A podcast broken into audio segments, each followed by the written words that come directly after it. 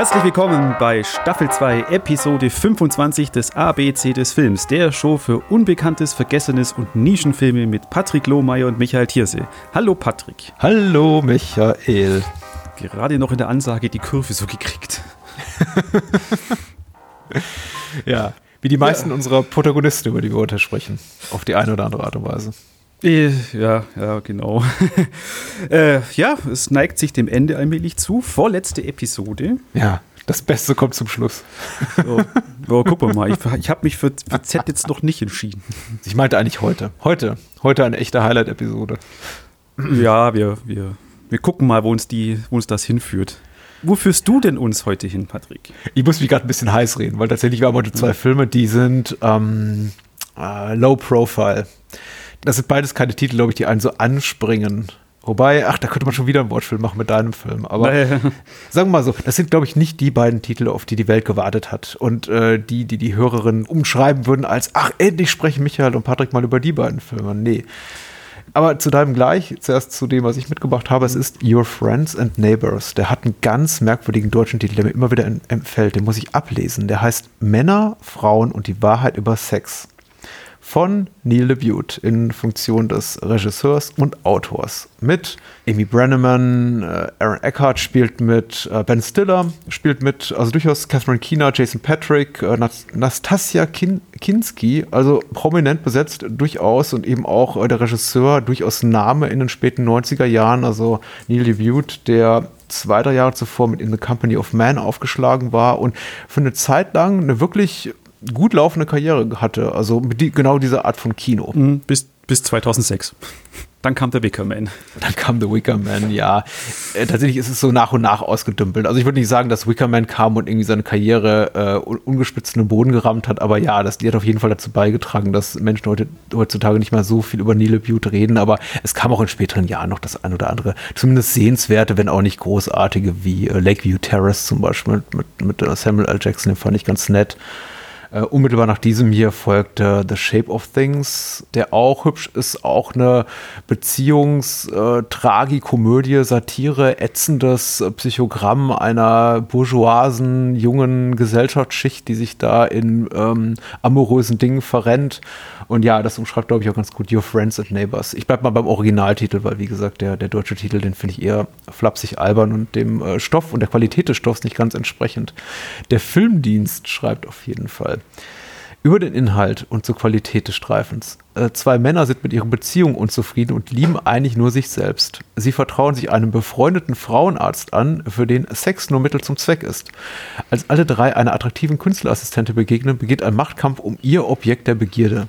Bissige Komödie um Hinterhältigkeiten und egoistisches Machtstreben, die auf sarkastische Weise männliches Sexualverhalten und Neurosen vorführt. Dabei sind die Charaktere so entwickelt, dass der Anspruch auf Allgemeingültigkeit erhoben werden kann und sich die Geschichte zu einem Sittengemälde am Ende des 20. Jahrhunderts verdichtet. Gute und präzise geführte Darsteller tragen zum Gelingen des Films bei. Oha.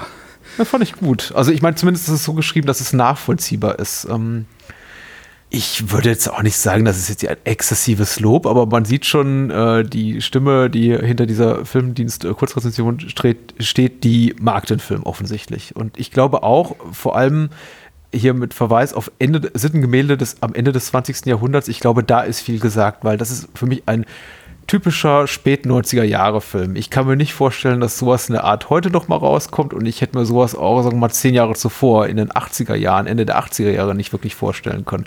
Der passt schon extrem in den Zeitgeist.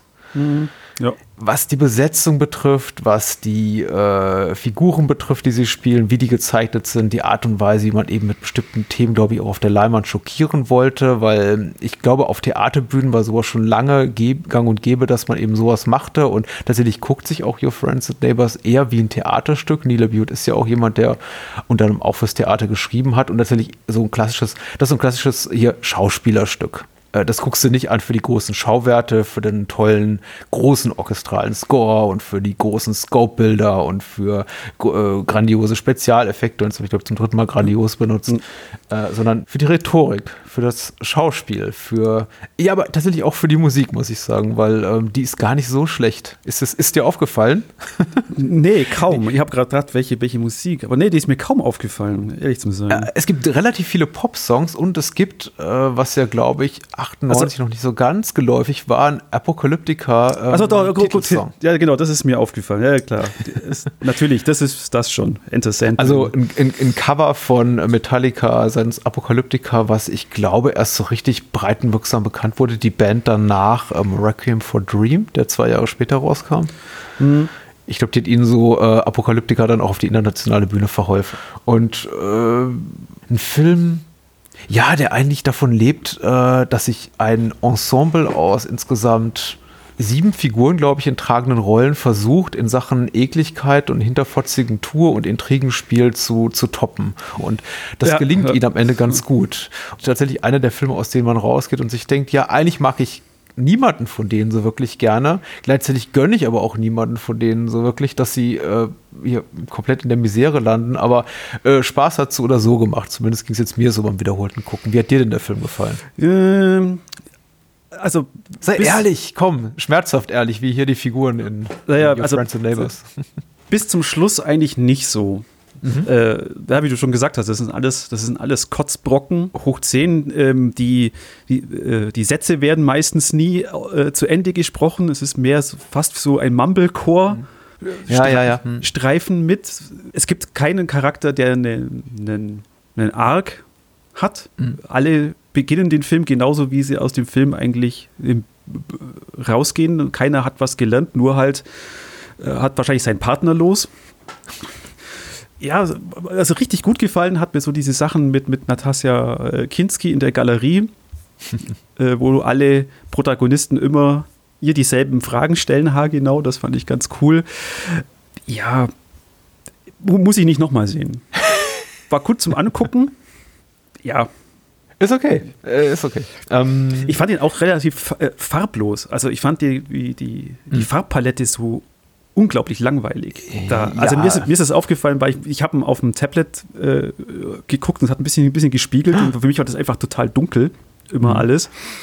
Und da ist mir dann eben das aufgefallen, dass da nur, du hast nur äh, dunkle, bräunliche Töne drin. Es ist das Bild unglaublich langweilig. Ja, ja, langweilig. Wobei, ich, also ich finde tatsächlich, tatsächlich, dass die Art der ne, Bildsprache, die hier Your Friends and Neighbors heranzieht, also Neil Butte als Regisseur verwendet, auch tatsächlich dem Stoff entspricht, äh, der eben, wie gesagt, einen größeren Fokus legt auf die zwischenmenschlichen Dynamiken, auf das satirische Element, auf eben die rhetorischen Spitzen, die sie miteinander austauschen. Und es ist eben auch ein Schauspielerfilm und dahingehend kann ich das eben verzeihen. Wobei ich da grundsätzlich da in, insoweit möchte ich da auch entgegenkommen, da ein bisschen da auch kritischer bin, gen generell, wenn es jetzt um einen anderen filmischen Stoff ginge als diesen hier, weil für mich mittlerweile eben so die das ästhetische Element an einem Film immer sehr viel gewichtiger ist als tatsächlich sowas wie, wie Story oder die Komplexität der Figuren. Aber in diesem Fall tatsächlich da der Film relativ klar markiert zu Beginn, das wird das ist ein reines Dialogstück und es geht eigentlich nur darum, dass Menschen in verschiedenen Räumen sitzen oder stehen und sich äh, gegenseitig und, und, sich miteinander austauschen. Ja, ja, bin ich willens, das so zu, zu akzeptieren, aber du hast natürlich recht, das ist ja inszenatorisch nicht großartig und tatsächlich so die großen Temperamentsausbrüche erlaubt sich der Film eben nur auf der Tonspur, wo unglaublich viel äh, zeitgenössische Rock, äh, Rock- und Popmusik eingesetzt wird, aber eben auch viele klassische, klassische Stücke von Schubert. Äh, Anton Dvorak ist, glaube ich, zu hören. Wie gesagt, die, die Cellos äh, von Apokalyptika, die hier Enter the Sandman und sowas spielen, Welcome Home von, von Metallica und sowas in der Art. Also da bricht der Film ab und zu mal aus. Aber ansonsten. Ja. Und im Haarwuchs ja. und, und im Gesichtshaar der zwei Hauptdarsteller. Ja? Ja, Aaron Eckharts Bart und Ben Stillers Bart sind einfach. Späte 90er, ja. Äh, cool.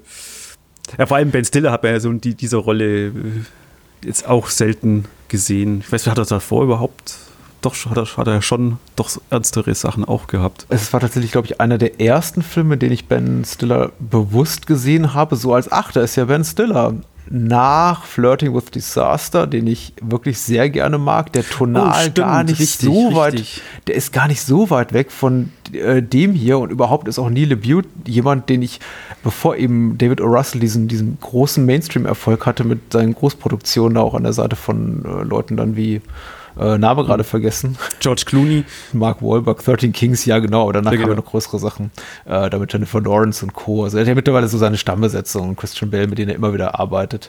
Äh, hätte ich so in dieselbe Ecke gesteckt, also David O. Russell und Neil LeBute, so als äh, klassische Autoren, Regisseure, die eben hauptsächlich an ihren Figuren und an ihren, ja, an ihrem zeitgenössischen, zeitpolitischen, gesellschaftspolitischen Kommentar eher interessiert sind, als daran jetzt große Kinobilder auf die Leinwand zu zaubern. Aber da hatte ich eben äh, Stiller noch gesehen und natürlich hier den äh, megalomanischen Flop an der Seite von Adam Sandler, äh, Cable Guy. Und ich glaube, davor war halt für mich Ben Stiller immer nur so eine TV-Typ, aber hier passt er wunderbar rein als dieser komplett bornierte Kunstheini, äh, komplett affektiert, einfach nur falsch. Wo, wobei ich gar nicht so weiß, ob er so falsch ist oder ob er nicht eigentlich davon überzeugt ist, was er da von sich gibt, was halt ultra prätentiöser ja, ja, ja, Scheißdreck ist über, also er, er, gibt in seinen Augen ganz fundamentale Wahrheiten preis über das Verhältnis zwischen Männern und Frauen, die ich glaube in seinem Kopf schon Sinn ergeben, allerdings für uns, den Rest der Welt, vor allem für das äh, Publikum im Kino oder vor hier vor der Glotze oder vor, vor dem Tablet, wie auch immer, ich glaube, nur Stirnrunzeln hervorruft. Ja, ja, also auch witzig, dass er der, der Film ja dann im gleichen Jahr rauskam, wo Verrückt nach Mary. Ben Stiller ja, ja wirklich stimmt. auch sofort nach Hollywood. Nee, da, ja, dann war eine Zeit lang wirklich überall. Aber ja. ich glaube, da war ich auch tatsächlich in Spätzünder oder hier in Deutschland hat man das nicht so mitbekommen. Aber ich glaube, in den USA hat er ja schon da jahrelang die Ben Stiller Show gehabt und irgendwie riesige Erfolge. Aber das war auch so eine Zeit, da sah ich ihn plötzlich überall und dachte, wow, es, es gibt kein Entkommen mehr vor Ben Stiller. Aber äh, du hast schon Nastasia Kinski angesprochen, die ist ganz toll in dem Film auf oh, jeden ja. Fall, finde ich ganz großartig. Sie spielt eben immer diese ähm, Künstlerassistentin, äh, die allen Figuren unabhängig voneinander begegnet, also unabhängig von ihrem Partner. Ich habe vorhin gesagt, es sind insgesamt sieben Hauptdarsteller, aber es sind nur sechs, weil ihr Jason Patrick als Carrie hat ja keine Partnerin oder keinen Partner. Und die begegnet eben, also Nastasia Kinski in ihrer Rolle, ähm, dann Ben Stiller, Jason Patrick, Aaron Eckhart und Catherine Keener nacheinander und ähm, verführt sie mal, verführt sie mal nicht, kann bei ihnen landen, kann wiederum nicht bei ihnen landen, dann wird versucht eben sie rumzukriegen und das schafft eben die Person, die es versucht, dann auch wieder nicht. Also da ist eine Menge Variation drin, aber das Interessante an der Szene ist eben, dass das Setup immer gleich ist, dass eben immer der gleiche Dialog stattfindet, von wegen, ja. äh, man ist in der Kunstgalerie, was das Kinski wird gefragt, und was machen Sie hier? Sind Sie, erstmal, sind Sie Künstlerin? Nein, nein, ich bin die Assistentin des Künstlers. Ah, Ach, eine Sekretärin, sagt er, glaube ich, äh, mhm. gleich zu Beginn. Äh, Jason Patrick ist das? Ich bin mhm. nicht ganz sicher.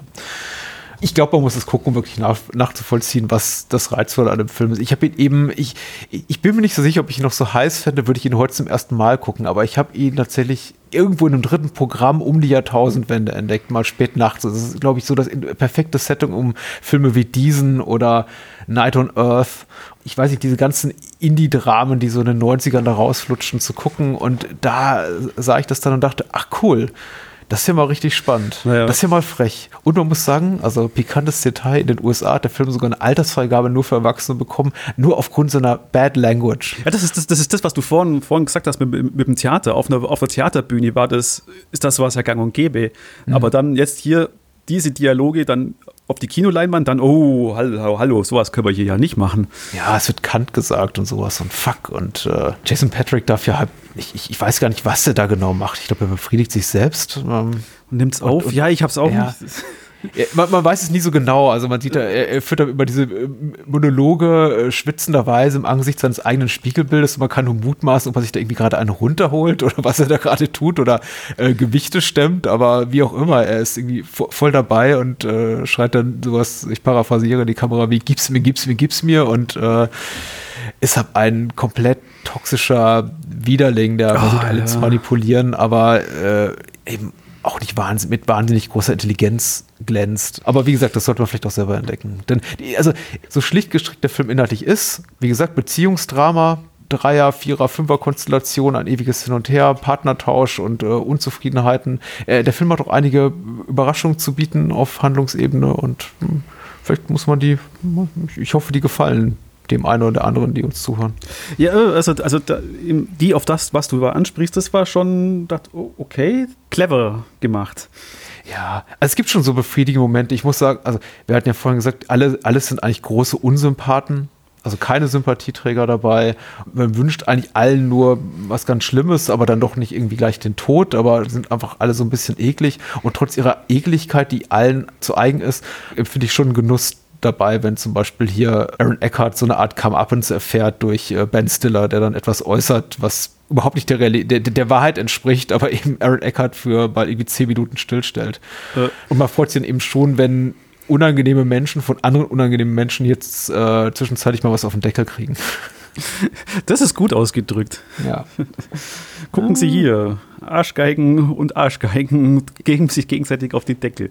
Also meine Frau tatsächlich hasst sowas. Also das ist der, der, der Film, den ich niemals mit meiner Frau gucken dürfte, weil ich glaube, sie braucht zumindest eine Figur, die tendenziös in die Richtung Sympathieträger geht wir hatten kürzlich diese HBO-Serie Succession angefangen und ich glaube, sie hat seit der zweiten Episode aufgegeben, weil sie meint, das sind alles Arschlöcher. Und ich sage, ja, das macht doch Spaß. Wir nicht. Und das war's. Da, da kann ich sie gut verstehen. Da kann ich sie gut verstehen. Arschgeigen, das ist übrigens eine gute Überleitung.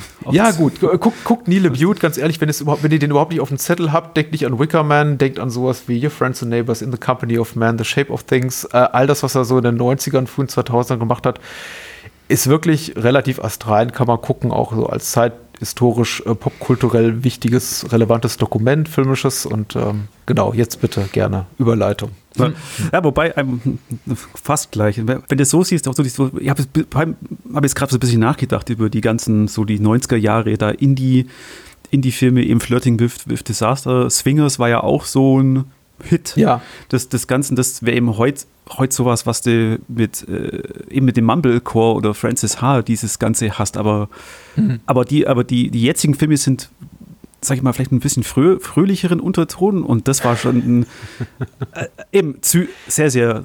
Er zeigt jetzt ein misanthropisches Weltbild, ja, ja, auf jeden Fall. Genau. So, jetzt zu meiner Arschgeige. Eben, kleine Content Warning mal wieder. Wir, wir haben es in dieser Staffel mit, mit Produzenten oder Regisseuren, die komplette Idioten sind. Ach, tatsächlich? Okay, sag mal. Ja, gut, mein, mein, mein Film äh, Yamakasi, die Samurai der Moderne, ist von Luc Besson geschrieben und produziert. Ah, hey. okay. Ach, stimmt, der ist ja unten durch. Ja, ja, ich erinnere mich tatsächlich. Mhm, mhm. Genau. Ist das wegen der Geschichte mit Natalie Portman oder auch grundsätzlich? Gab es da noch andere Sachen? Ich du, war da gar nicht mehr zig Ich habe das gar nicht so verfolgt, deswegen, ich, ich, ich wasche da meine Hände in Unschuld tatsächlich einfach nur, weil ich nichts mitbekommen habe. Das ist irgendwie allein meine Schuld. Ja, auch über äh, Sexual Misconduct, irgendwie mm. sowas. Ich hab's jetzt mm. auch, auch, nicht mehr. Ähm, Es wird, ist produziert von seiner jetzt pleite gegangene Firma äh, Europacorp. Mhm. Ich lese erstmal vor, was der Filmdienst schreibt. Ja. Die sieben Yamakasi versuchen der Tristesse einer Pariser Vorstadt durch Extremsport zu entkommen. Sie klettern an Hochhäusern hoch. Als ein herzkranker Junge abstürzt, kann ihn nur eine Herztransplantation retten. Das Geld wollen sie mit Einbrüchen beschaffen, während sich ein Polizist an einen Politiker wendet. Als die Kids in dessen Villa einbrechen, spitzt sich die Lage zu. Actionfilm mit vielen Klischees, Schwarz-Weiß-Malerei und oberflächlich gezeichneten Charakteren. Dennoch gelingen Aufnahmen, die den Reiz des Abenteuers spürbar machen. Der Rap-Score lässt das Lebensgefühl der Jugendlichen erahnen. Ja, warum dieser Film? Ich meine, natürlich ist es Y, daher Yamakasi, perfekt. Mhm. Ähm, ich habe mir den auch raus, rausgesucht, weil ich dann schon, ich habe den damals ganz gern äh, eben gemocht. Von daher finde ich das vom Filmdienst eigentlich ganz auch ganz treffend. Eben, es gelingen Aufnahmen, die den Reiz des Abenteuers spürbar machen. Und damals war Parcours war noch gar nicht so in aller Munde. Aber Patrick, stell dich, begib dich mal zurück in das Jahr 2000. Ja. Wo hat sich dann der Actionfilm dort, dort befunden? 98 hat die Matrix komplett alles durcheinander gebracht, was das Action-Genre be betrifft. Mhm. Es kamen dann eben Jet, Jet Li und Jackie Chan sind dann nach, nach Hollywood, haben dort ihre ganzen Vehikel Ich wollte gerade sagen, gemacht. Ja, das ist so meine Erinnerung. Mhm. Von Stallone war gar nichts mehr zum Sehen. Arnold hatte nur noch da, äh, wie heißen diese Science-Fiction-Filme mit seinen Klonen? The Ach so, The Sixth Day. The Sixth Day und danach diesen noch Collateral, äh, Collateral Damage und dann ja. ist er ja Gouvernator, Gouvernator geworden. Und ich empfand das eben so, das Action-Genre da war in keinem guten Zustand. Beziehungsweise hat sich halt immer wiederholt. Ja, ich würde dir recht geben, tatsächlich. Auch mit ein bisschen, ja, le leicht, also feuchten Auge, Blick, Blick zurück. Äh, aber du hast recht, das war jetzt keine großartige Zeit für das Action-Kino. Wenn du natürlich auch recht hast, dass äh, Matrix fand ein paar Jahre zuvor statt, aber das, was eben so im Nachhall von The Matrix geschah, also diese ganzen Epigonen, die dann eben auch alle dieses komische grün, grau, blaue Farbschema hatten und äh, Wuschgeräusche auf der Tonspur und äh, Ultrazeitlupen, das war nicht schön anzusehen zum großen Teil. Und vor allem im 2000 kam dann noch Crouching Tiger, Hidden Dragon, hm. was dann das Hongkong-Kino ja komplett nach, nach Hollywood gebracht hat. Genau, ja, und, und, eine amerikanische Koproduktion aus der Hand eines Taiwanesen. Ja. Genau, ja, genau. Ja, und ansonsten gab es halt immer so, war Action so in die B-Klasse rein. Und die Art of War, Highlander, Endgame, äh, nur noch 60 Sekunden, sind es die Filme aus 2000. Natürlich war auch Herr der Ringe da, noch groß im, im Geschäft dann 2001. Und 2001 ist auch das Entstehungsjahr von Yamakasi. Und ich hab, für mich war das damals, wow, cool, das ist frisch. Das fühlt sich mhm. frisch an. Das Parcours war cool.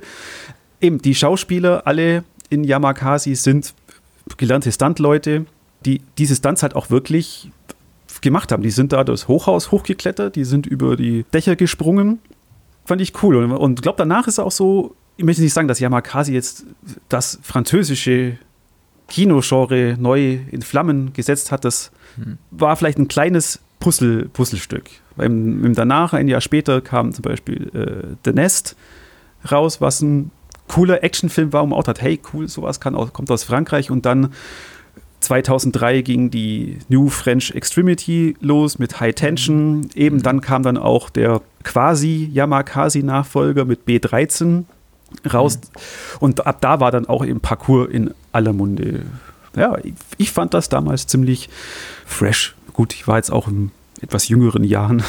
Ach, das ist okay. Insofern haben wir ja schon wieder einen inhaltlichen Brückenschlag zu meinem Film, weil tatsächlich mein Film war ja auch einer, der mich jetzt maßgeblich Ende der 90er oder um die Jahrtausendwende beeindruckt hat. Und ähm, ich glaube, uns ging's, würde es beiden heute gehen, würde ich zum ersten Mal jetzt Your Friends and Neighbors gucken und du vielleicht jetzt zum allerersten Mal Yamakasi und wir beide eher davor stehen und äh, mit den Schultern zucken und sagen, ja. Ja, also das ist jetzt, ich habe den Film jetzt gerade erst vor ein paar Stunden beendet. Mhm. Und würde sagen, jo, er tut nicht weh. Also ich finde den, den, den Schluss ziemlich gut, er hat mir ganz gut gefallen.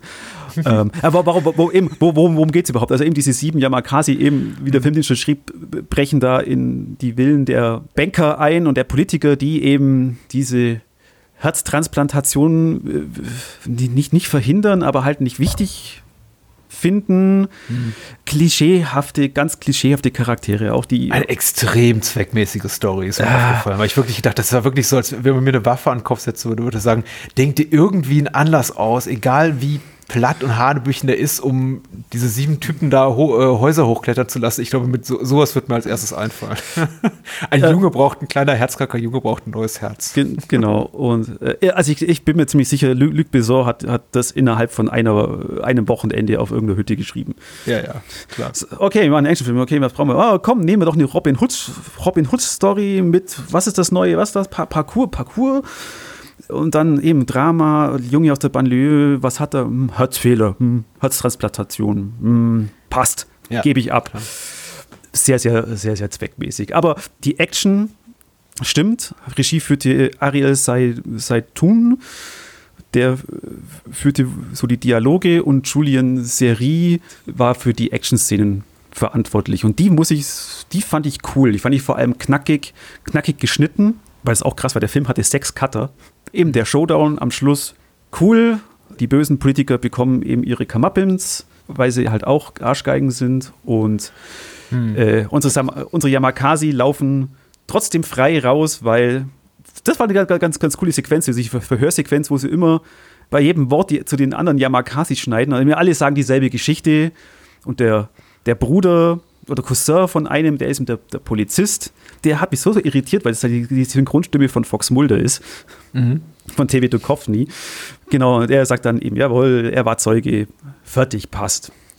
Früher, im Jahr 2001 hätte ich gesagt, das ist ein Film für einen verregneten Sonntag, so wie heute. Verregneten mhm. Feiertag. Verregneten Feiertag, komm, 90 Minuten, Yamakasi, klingt cool, tu rein. Jetzt ist viel Zeit von daher vergangen und es gibt unzählige Filme auf Netflix, die genauso Mittelmaß sind. Ja wie, wie jetzt Yamakasi. Ach gut, nee, Mittelmaß würde ich nicht sagen. Er ist schon besonders natürlich, weil er zu den, natürlich einen, einen filmischen Trend der frühen 2000er mit begründet hat, als einer der ersten Vertreter seiner Art. Also insofern kann er eigentlich auch schon einfach nur konzeptionell gar kein Mittelmaß sein, weil er ja. in, in der Hinsicht ist er einfach schon mal was Besonderes. Aber das ist natürlich recht, wenn man auf sowas Wert legt wie Figurenzeichnung oder eine interessante Story. Ja, hat der Film eben nicht viel zu bieten. Das ist eben alles sehr, ja, Wobei ich meine, die Action ist schon wirkungsvoll. Mein Eindruck war schon, dass auch die Montage da, also der Schnitt da auch hier und da was verschenkt. Deswegen, mich, mich wundert es gar nicht, dass da so viele Cutter dran äh, gearbeitet haben, weil das wirkt wie, und da, da ist ja mittlerweile auch fast schon Luc Besson auch äh, exemplarisch für, für diese Tendenz, seine Produktion zu, zu überschneiden und irgendwie, es, man, man, es gibt keine Körperbewegung, die man nicht mindestens durch äh, vier Zwischenschnitte noch dynamischer gestalten kann. Aber es ist kein Massaker wie Taken Taken 3. Nein, genau. es ist nicht äh, Liam Neeson, der über einen Zaun springt und irgendwie, es gibt 14 Zwischenschnitte oder so. äh, so, so, schlimm ist es nicht, aber äh, es, ich habe das Gefühl, da hätte eine groß, größere Dynamik entstehen können, wenn man da nicht das Gefühl hätte, die haben alle genau einen Sprung gemacht und damit wieder weggeschnitten auf den nächsten Sprung.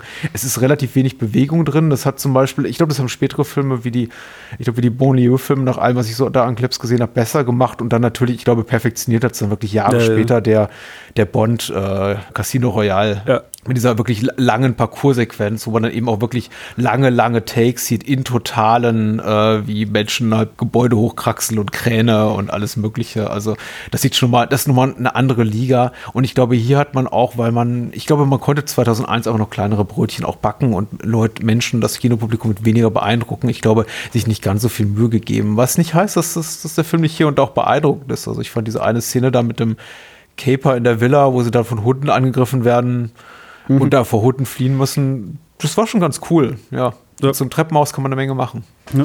Der Film war auch ein, ein, Erfolg. Also laut, laut Wikipedia im Budget von 7 Millionen Dollar hat 19 Millionen eingespielt. Mhm. Auch nicht so so schlecht. Was, ihr, was, mir auch jetzt aufgefallen ist, äh, eben weil sie auch die Musik ansprechen, mhm. dass die von Joey Starr, weiß nicht, ob du den kennst. Nein. Mir, mir, mir sagt, sagt er was, wurde von ihm, komponiert ist eben auch ein französischer Rapper. Das war dann was, wo, wo eben auch eben, da, da bin ich eben auch zum Beispiel eben auf, auf The Nest dann, dann gekommen, mhm. weil man halt dann doch, oh, guck mal an, aus Frankreich kann was to Tolles kommen. ja. Für mich war das auch früher so. Weißt du, warst halt so auf Hollywood eingefahren und dann war es aus anderen. Hongkong, klar, da hast du noch halt mhm, Hongkong-Ding, mhm. aber wirklich von Europa oder gerade Frankreich Weißt du, es ist genauso ja, gut, wenn, wenn, wenn, wenn, wenn auf einmal jemand um die Ecke kommt und sagt, hey, es gibt eine echt gute deutsche Komödie. Jeder wird dich erstmal angucken mit, hä? Wirklich?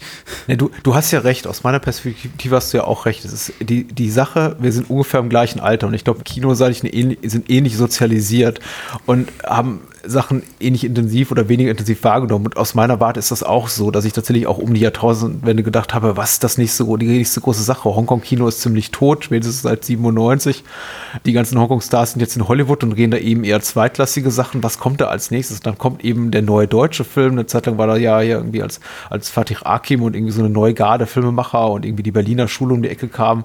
Mhm. Das plötzlich wieder ganz interessant. Französisches Kino war plötzlich Anfang der 2000er wieder interessant und es war schon cool so, das habe ich eben auch so wahrgenommen, aber ich weiß eben nicht, inwieweit man das wirklich, inwieweit das wirklich belastbar ist, die These zu sagen, ja, das war, das hat irgendwelche Trends begründet oder ob das nicht einfach so ein kleiner Flash in the Pan, so ein kleines Auf, Aufflammen in der Pfanne war, äh, nur in unserer kleinen Bubble. ja, oder, oder vielleicht einfach, komm, wir produzieren was und gucken, alles wirft man an die Wand und mal gucken, was kleben bleibt. Ich glaube, das hat man hier aber auch schon teilweise gemacht und das ist ähm, gar nicht so verkehrt, weil äh, der Film ist jetzt mitnichten komplett actionlastig. Er hat ja auch lange, lange Phasen, in denen es wirklich viel geht um menschliches Drama. Also in der zweiten Hälfte ist er klar schon, hat er einen klaren Action-Schwerpunkt, aber gerade so in der ersten Hälfte gibt es unheimlich viel Zwischenmenschliches. Also wenn dann die, die Mutter des herzkranken Kindes versucht, Selbstmord zu begehen, in letzter Minute gerettet werden kann und wir lernen so ein bisschen die ähm, Beziehungen der verschiedenen Familien in diesem Bonlieu kennen, wie die zueinander stehen. Na, das ist fast schon so ein bisschen Milieu, Milieudrama, Milieustudie will ich jetzt nicht sagen, dafür ist der Film nicht verkopft genug, aber naja. er, er, legt zu Beginn schon klar den Fokus darauf, auch erstmal die Figuren relativ sorgfältig zu etablieren. Jeder einzelne der sieben Yamakasi kriegt eben auch eine, eine, eine, eigene Einführung. Die sind teilweise auch ganz lustig, muss ich sagen. Wenn hier der eine als der, der Fred Astaire der Bonlieus vorgestellt wird, da muss ich da doch lachen. Und unsere DVD hat leider beide nur den deutschen Ja, Ton drauf. ja. Ich glaube, kann mir nicht vorstellen, dass es wahnsinnig viel anders ist im Original. Aber Nö, nö. das fand ich schon irgendwie ganz schön. Ich fand eben, er enttäuscht mich. Also ich muss sagen, die Action hat mich jetzt nicht enttäuscht, aber ich denk, dachte immer, man hätte sie besser machen können. Und ich finde dafür, dass eben der Film sich relativ viel Mühe gibt, zu Beginn auch die Figuren sehr dezidiert einzuführen und zu sagen, der hat die und die Charaktereigenschaft und der ist eher so und so drauf und der ist ein bisschen blöd und das ist hier der heimliche Boss und das hier ist hier der, der Filou. Ja. Dafür sind die dann noch, finde ich, zunehmend austauschbar, leider. Zumindest habe ich sie als solche wahrgenommen, bis ich dann am Ende da stehe und denke mir, wer macht eigentlich hier genau was? Ach egal, die stehen alle in einem Raum und da ist der böse Arzt und das fand ich ja heiß. Der Arzt zieht am Ende dann eine Waffe. Ja, ja, ja, ja. Der ist eigentlich nur, eigentlich ist er eigentlich nur ein korrupter Mediziner, der eben möglichst viel Geld raus, raushauen will, viel für das Spenderherz. Erst 500.000, dann in der letzten Minute nochmal 600.000. Und ähm, als ob das nicht reicht, dass das ein korruptes Schwein ist. Nee, der zieht dann am Ende noch eine Waffe in seinem äh, Beratungszimmer. Genau, genau. äh, alles war äh, gut, da, da ist der Film dann aber auch wirklich be bereit zum und mutwillig kitschig und fast schon märchenhaft naiv Ja. in seiner Erzählweise, dass dann eben der korrupte Mediziner nicht einfach nur korrupt ist, sondern richtig handelsüblicher Krimineller mit einer Waffe im Arztkittel und am Ende sitzen eben alle lachend da und äh, posten sich zu auf die tolle Arbeit, die sie gemacht haben. Das wirkt dann fast schon ein bisschen wie so ein altes Serial aus den 60ern, das immer endete mit und wieder ein, ein Job, der gut erledigt wurde. Lass uns darauf anstoßen. das, ja, Bis zum nächsten Abenteuer. genau, weil weil die ich witzig, wo der Poliz- Polizist dann reinkommt, der erst mal äh, zehn Minuten davor oder Viertelstunde davor eine, eine, die Rede gehalten hat, wie sehr er an diesen, diesen Job mag und dann kommt er zu der Party rein, hey, ich habe meinen Job quittiert. Ja. Was? Warum? Es ist selten ein Film so schnell vergangen wie dieser, muss ich sagen. Als er vorbei war, dachte ich, ach, der ist vorbei. Ja, ja, Er verfliegt quasi beim Gucken. Also habe mich nicht gelangweilt, aber er ist auch ein bisschen, bisschen doof, muss ich sagen. eben. Regnerische Sonntag-Unterhaltung. Ja. Aber was war auch witzig war, auch, auch nochmal französisches Kino, es kam ja auch im selben Jahr raus wie äh, Brotherhood of the Wolf, der ja wirklich international doch etwas mehr Furore gemacht hat als Yamakasi dann. Ja, ja.